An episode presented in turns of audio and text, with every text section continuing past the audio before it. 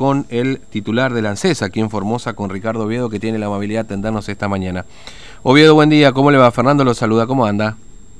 Hola Fernando, muy buenos días, ¿cómo estamos? Bien, bien, nosotros bien, por suerte. Bueno, con novedades para los jubilados, en realidad para toda la variable de, beneficios prácticamente que paga la ANSES, digamos, ¿no? Porque por ahí uno se concentra en las jubilaciones y pensiones, pero bueno, estos incrementos porcentuales también impactan en el resto de los beneficios, ¿no es cierto? Asignación universal, etcétera. 6,12% eh, finalmente el incremento para el mes de junio. Sí, efectivamente, el gobierno nacional eh, anunció, como vos lo decís, un aumento del 6,12% eh, para todos los jubilados y las asignaciones universales por hijo a partir del mes de junio. Eh, este, creo que establece un aumento muy importante, ¿no es cierto?, mm. en estos momentos eh, en lo que estamos pasando y con ese aumento implica que más del 80% de los jubilados y pensionados van a tener la posibilidad de poder ganarle, ¿no a la inflación. Mm. Ya que la jubilación mínima será de 16.864 pesos a partir, digamos, de este, de este aumento. Mm. Yo creo que esto es importante en este momento, ¿no es cierto?, porque es un porcentaje eh, eh, que si bien quizás obviamente no es un... Eh, eh, supera lo que la inflación ha dado, ¿no es cierto?, para el mes, para el mes de abril. Y de esta manera se va haciendo una pequeña recuperación del poder adquisitivo, ¿no? Mm, claro, ahora eh, en el caso particular de Formosa también este porcentaje similar, digamos, de, de eh, en el caso de las jubilaciones y pensiones, es decir, eh, también abarca a, las mínimas, que, que, son creo que la mayoría, digamos, ¿no? de las jubilaciones nacionales y pensiones que se pagan en Formosa. sí, este es un, esto, este tiene un alcance nacional, obviamente, sí. abarca todas las provincias, ¿no es cierto? Y de hecho a todos los jubilados, eh, ¿no es cierto?, que se encuentran en el, mm. en el padrón nacional. No, no, le, eh, preguntaba, perdón, quizás me parece malo, yo no, le decía que en el caso de Formosa también la gran mayoría, digo, de los jubilados nacionales está dentro de esta categoría, digamos, ¿no?, alcanzado prácticamente por el 80% casi, ¿no?, que son los que cobran la mínima en definitiva.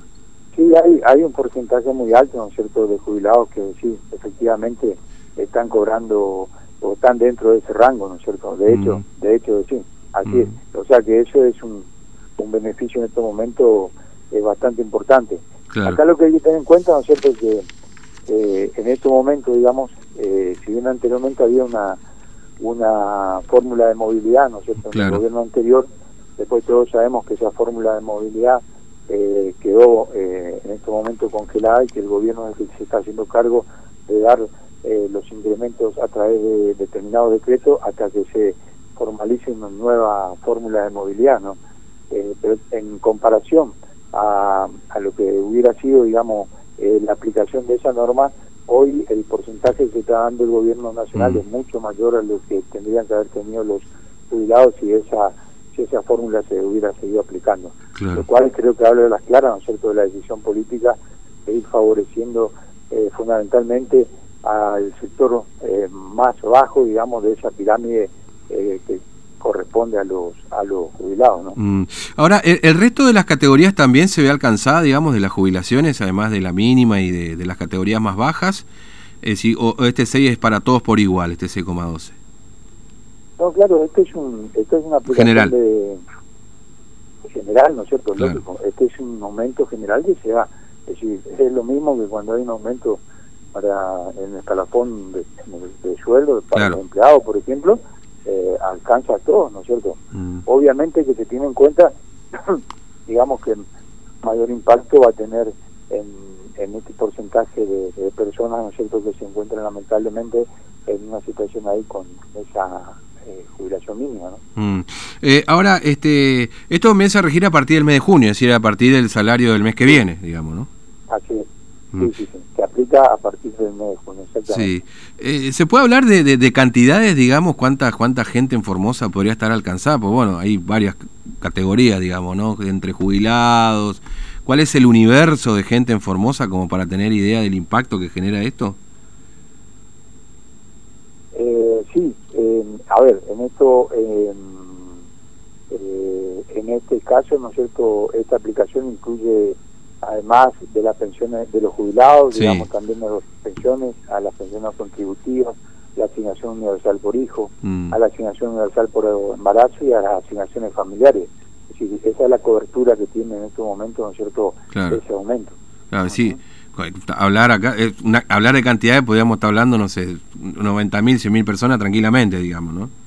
Sí, hay un, hay un universo, ¿no es cierto?, de personas muy, muy grandes. Fíjense que en el caso, por ejemplo, de la asignación universal por hijo, estamos hablando de una población de aproximadamente 46 mil y algo de, beneficiarios, beneficiarios. Entonces, a eso hay que agregarle la cantidad de jubilados, mm. pensionados que tenemos y, también aquellas personas que cobran las asignaciones familiares. Entonces, evidentemente hay una cobertura muy amplia y creo que esto es muy bueno desde ese punto de vista, porque eh, por lo menos da la posibilidad de que ese, ese rango de la población eh, pueda tener un, un, aumento en estos casos que eh, es muy bueno en, en comparación a, a, la situación que estamos eh, viviendo actualmente. Mm. lo, cambio de tema, por, por supuesto, dentro del rubro, porque, bueno, obviamente el ingreso familiar de emergencia se está pagando en este momento. Bueno, se, se, hizo un anuncio a propósito de una supuesta reapertura de inscripciones, ¿no es cierto?, para mucha gente que por ahí no, no se inscribió. Esto esto es así porque finalmente después fue desmentido, digamos, ¿no? Pero efectivamente no, no se va a reabrir un proceso de inscripción, digamos, para, para más beneficiarios. No, en principio eso hasta ahora no está no está vigente. O sea, obviamente usted sabe que esto tiene una dinámica muy alta, sí. Eh, es muy dinámico y, todos los días eh, hay novedades respecto a las decisiones que se toman, eh, porque lógicamente el gobierno nacional está trabajando activamente ¿no para tratar de, dar respuestas a los sectores más vulnerables en esta situación de emergencia mm. y entonces en ese contexto muchas veces este, aparecen eh, noticias, ¿no es cierto?, eh, eh, que van, van apareciendo noticias en forma permanente, se van tomando decisiones en forma permanente. Mm. Pero respecto a esa noticia, ¿no es cierto?, que en un momento se quiso instalar, por ahora no, no, no está confirmada. Claro. Este, y es muy probable que si, si hubiera, ¿no es cierto?, una nueva eh, eh, posibilidad, digamos, de, que puedan volver a cobrar un nuevo ingreso familiar eh, de emergencia, seguramente se va a trabajar sobre la base de los que ya lo han recibido mm. y es muy probable que en esa oportunidad sí se pueda dar la posibilidad que aquellos que a los que se le denegó no que haya una apertura masiva nuevamente, sino que aquellos a los que se habían tenido algún problema y que se le había denegado y que no pudieron actualizar su información, lo puedan hacer. Mm. Bueno, hay, hay, algunas preguntas también a propósito de, de, personas que no pudieron cobrar el ingreso familiar de emergencia, que les dio favorable pero que les dicen, bueno, que hay una repetición o, o, que ya se registró, por ejemplo, un correo electrónico, un número de teléfono y que tienen que esperar la notificación para cobrar. Esa gente, efectivamente, como lo dice ese comunicado, tiene que esperar la notificación para poder cobrar, digamos, ¿no, no hay otro trámite que deba hacer en el medio? Eh, efectivamente, no, por ahora no, porque es evidente que, eh, como lo dice ahí la información, ¿no es cierto? Eh, todos saben que cuando estaban solicitando, o sea, cuando se hacía la inscripción, se solicitaba un teléfono de contacto y, o un correo electrónico de contacto, ¿no es cierto? Y bueno, evidentemente en algunos casos hay superposición de esa información y entonces por una cuestión de seguridad, netamente de seguridad, este, se le comunica al, al se, ve primero, ¿no es cierto?, esa situación mm. y a partir de allí se, establece, ¿no es cierto?, lo, eh, una nueva comunicación de cómo y cuándo eh, va a cobrar ese beneficiario. Para garantizarle, ¿no es cierto?, de que sea de, que el beneficio le llegue al beneficiario. Mm, claro, sí, porque pudo haber pasado que alguna persona, mejor se tienen hermano, no sé, la madre, que y compartieron alguna cuenta de correo electrónico, pusieron el mismo número de teléfono y ahí está el problema, básicamente, digamos. Sí, sí, sí, sí puede haber pasado eso, ¿no es cierto? o a veces, por ejemplo, eh, a ver, por ahí dos personas, amigas, empezaron a cargar, eh, hicieron la, la solicitud y y uno tiene teléfono, el otro no, pusieron los dos el mismo teléfono y efectivamente como esto es una asignación personal, ¿no es mm. cierto? Eh, personalizada, entonces lógicamente hay una sola persona que puede recibir ese código, ¿no es cierto? Claro, claro, obviamente. enviar, en el caso del código, por ejemplo, no se puede enviar el código a un teléfono que se repite varias veces. Claro. Es una cuestión de seguridad. No, obviamente, obviamente, eso tiene que ser personal, digamos. Así es, así mm. es. Bueno, este, Oviedo, eh, ¿se sabe algo de cuándo podrían habilitarse las oficinas o este, para, para atención al público? Digo, ¿hay alguna versión ahí de lo que podría pasar? Porque en principio se hablaba después del 22, pero eso no está confirmado tampoco, digamos, ¿no?